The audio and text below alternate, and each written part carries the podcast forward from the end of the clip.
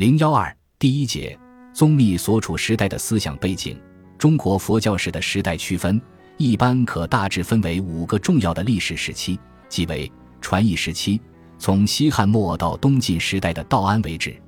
学派时期，从东晋时代的鸠摩罗什到南北朝末期为止；宗派时期，从隋初至唐玄宗的天宝十四年发生的安史之乱为止；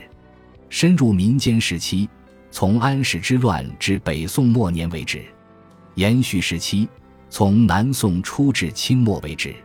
当然，这样的五段分法只是便于佛教思想史的研究而已，正确与否尚有待于商榷。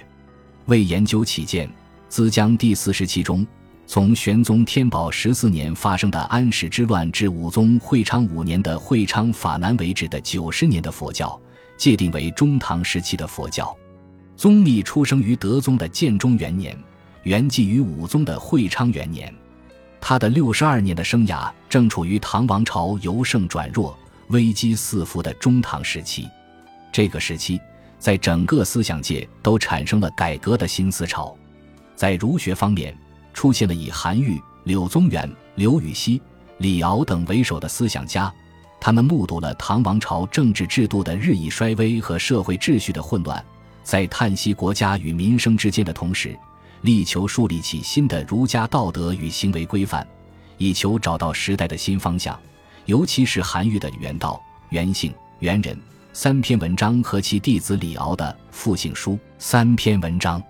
韩李之说对儒学的极新运动起了极大的推动作用，并开了宋明理学的先河。冉云华指出，韩愈的哲学思想。虽然只限于社会政治范围，缺乏内在的自我发现，但是他提倡了新儒学的道统，以之来对抗佛道之说，通过排佛，在一定程度上制止了自南北朝以来文人弃儒入佛的风气，给儒家精神注入了新生命。加上又发挥了孟子所提倡的尽心知性的思想，使儒学有了既可以道行天下。又可安身立命的新的思想体系，笔者认为这种评价是比较中肯的。不过说韩愈反佛，这固然没有差错，但笔者以为韩愈之说也受到当时佛家思想的启发，尤其是禅宗思想的影响。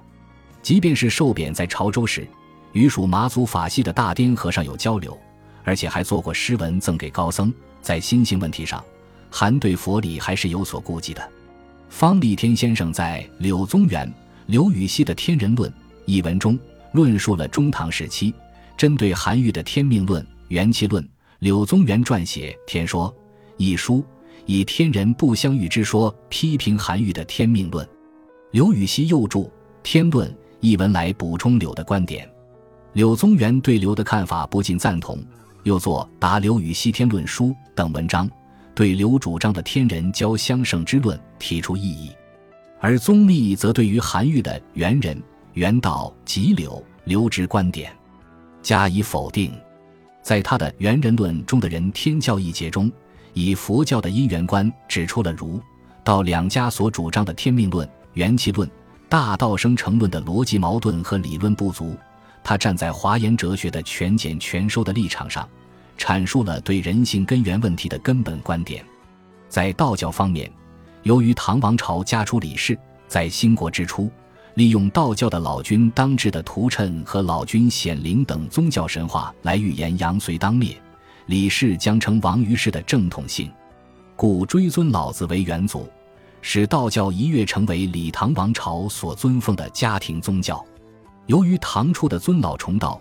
使得唐代道教在哲学思想方面有了前所未有的发展。道教本是中国古代土著性的俗信宗教，东汉以后附加了老庄思想，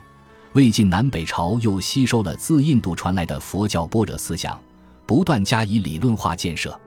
不过，比起外来的佛教，在教祖、教理、仪礼、实践诸方面还都不够健全。到了唐代，有了发展的大好时机。于是大量借鉴和吸取了佛教的长处，渐渐形成了能与佛教相抗衡的宗教势力。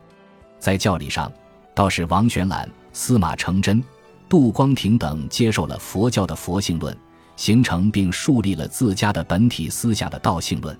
在佛教方面，新兴的禅宗蓬勃发展起来，以顿悟心性的实践佛教渐渐取代了以长安、洛阳为中心的、为中央集权所支配的教理佛教、宫廷佛教。尤其是经历了安史之乱、会昌法难这前后两次洗劫之后，禅宗日益成为中国佛教的主力，在全国各地得以迅猛发展。这一时期主要的禅宗高僧有南岳怀让，门下有马祖道一、百丈怀海、韦山灵佑、黄渤西运、南泉普愿、赵州从审、临济义玄、清源行思，门下有石头西迁、天皇道悟。药山惟严以及和宗密生卒年相同的云岩谭胜，牛头宗有净山法亲、乌巢道林，菏泽神会门下有慈州之如、益州南印、福扎无名、黄龙为中、奉国神照，敬重系有吴乡的弟子宝堂寺无柱和敬重寺神会等。北宗门下虽经菏泽神会的排挤之后，宗门日益寂寞，但仍有除了城关师从过的慧云之外，在史载上还有石藏。重归将北宗的命脉一直延续到九世纪四十年代初，而教宗在八世纪中期之后已成衰微，除京西湛然中兴了天台宗室外，华严宗则要推被尊崇为华严四祖的清凉城关了。可见，在八世纪中期之后，教门中虽一时有巨星出现，但整个势头已为禅门所占，就像城关这样的教门巨匠。都问禅于南北禅宗和牛头宗，宗密脚踏教禅二头，极力主张教禅一致，恐乃是大势所趋了。宗密修正了传统华严宗注重理论而缺乏禅观行持的弱点，在圆觉道场中吸收了天台止观和禅宗的坐禅法门，也正是为了适应这个时代的潮流的需要。在儒上三教之中，儒教是唐代的官定学术，即汉代承隋制。唐代的儒学以经学为主，是以儒家的五经作为科举制度的主要内容。唐初重新考定了五经作为科举考试的官定教材。儒教在人生观、伦理观等方面与佛教的见解大不相同。韩愈等儒学家都撰文批评佛教，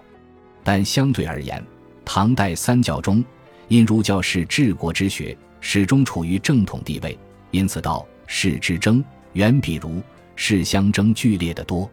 虽然如此，这个时代的佛教与初唐时期相比，中国本土出生的高僧占了主导地位。三教之间，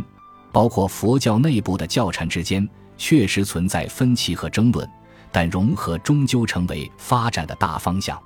尤其是禅宗的宗教理念与教法，更适应了中国社会对中国固有儒道思想都有大大的吸取。成了地地道道的中国式佛教。